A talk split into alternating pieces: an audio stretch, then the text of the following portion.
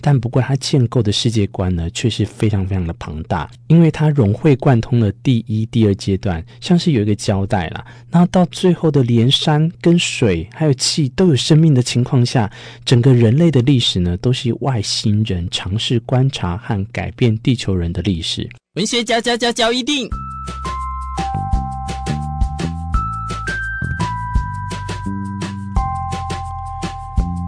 欢迎收听文学交易电影。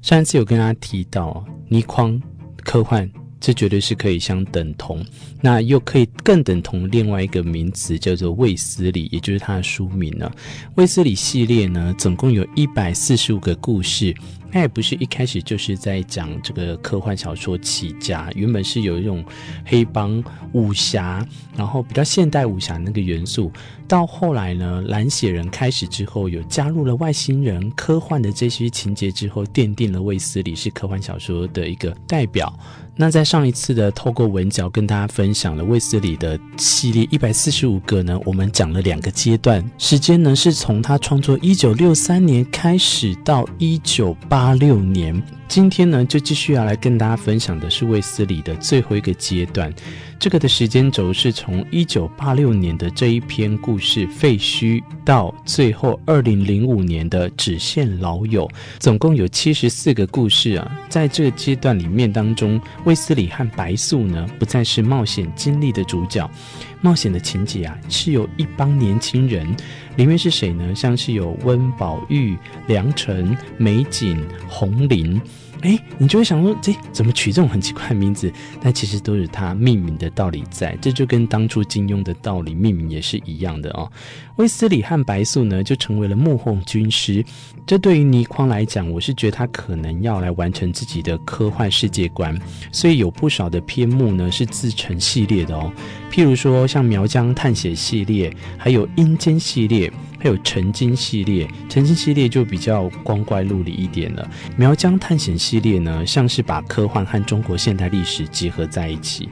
那像刚刚讲的曾经系列呢，还有阴间系列，它是用科幻原理来去解释中国古代的传说。那话说回来，像我刚刚讲的这个苗疆探险系列啊，曾经系列、阴间系列这阶段的著作呢，虽然在情节上没有那么曲折离奇，名篇篇目也没有那么多啦，但不过它建构的世界观呢，却是非常非常的庞大，因为它融会贯通了第一、第二阶段，像是有一个交代啦。那到最后的连山跟水还有气都有生命的情况下，整个人类的历史呢，都是外星人尝试观察和改变地球人的历史。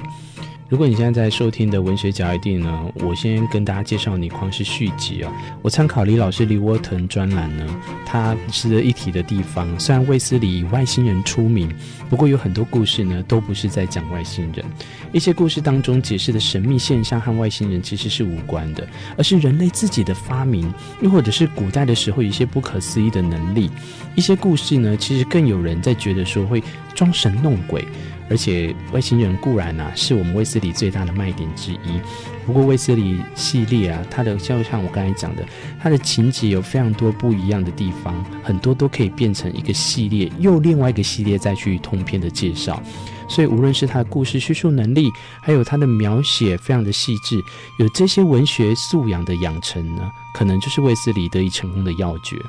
也有人会说啊，透过倪匡呢的卫斯理系列故事，可以去缩写中国近代的帮会故事，呃，写得非常的出色。但我觉得实际上你可以看出他呢对于故事的铺陈跟构思，头脑的时候已经先想了，立刻就把它写出来。这种实际面的创作呢，真的无人能及。除了刚刚讲的这些，像是啊、还有讲到哦，对，补充一下，像是如果帮会的故事呢，这种像西北马帮的活佣。或者是呃讲到四川淘金的黄金故事，这些都是佼佼者。我可以想到像之前有盗墓的小说出来啊，或鬼吹灯系列的这些东西，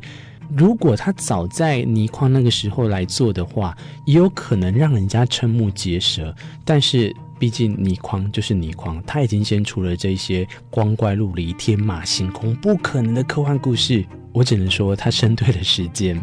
不过从现在来看呢，倪匡科幻小说的一些科幻成分呢，其实有的也没有多科幻啊。比如说那时候他要写生命复制，现在已经有了嘛。那还有远距离通讯，现在也已经有了嘛。话说回来，倪匡的卫斯理系列呢，不只是我们的科幻跟传奇，因为像白素跟卫斯理之间的形象都深入人心。他卫斯理珍爱自由嘛，无拘无束。而且呢，坚决不愿和集权国家合作。嗯，不过集权国家呢，又偏偏爱找上门。于是，在这整个系列当中啊，你可以看到贯穿的是卫斯理对于集权政权的批评，以及与集权政权国家的特务的斗智斗力。大多数的情况下呢，我在这边我会认为啦，其实就是倪匡非常的反共，但是他又非常爱他的国家的一个思想产生在他的作品里面。那你会说他每一个探险、每一个科幻的结局胜利的一定都是卫斯理吧？毕竟写了一百四十几个作品，但其实也有一些无可奈何的结局，这就必须要由大家自己有时候去翻书来看看了。透过文学角一定的这两集呢，我希望可以好好的花一点时间，让大家了解倪匡他的著作跟他的这个过程呢，尤其是以他的这个卫斯理系列。虽然有人说啊，他是反共，但是又很爱中国。不过先不论爱中国不爱中共这样的想法情况下，嗯，我们也不是他，但你可以从卫斯理一生只爱自由，你就可以。但我觉得可以从卫斯理他的这个主角人物呢，一生爱自由来去切探，其实倪匡他就是非常的爱言论自由。特别呢，我认为他觉得没有自由就意味着毁灭，就如同他笔下的那个主角卫斯理一样。好了，再讲下去就会变得更政治化一点了哦。今天为大家推荐的是卫斯理系列的书籍，那它的作者是倪匡。希望在这样的介绍下，值得你可以有时间一起再来翻阅书籍，好好的欣赏。文学角一定，我是明智，下一次再相会喽，拜拜。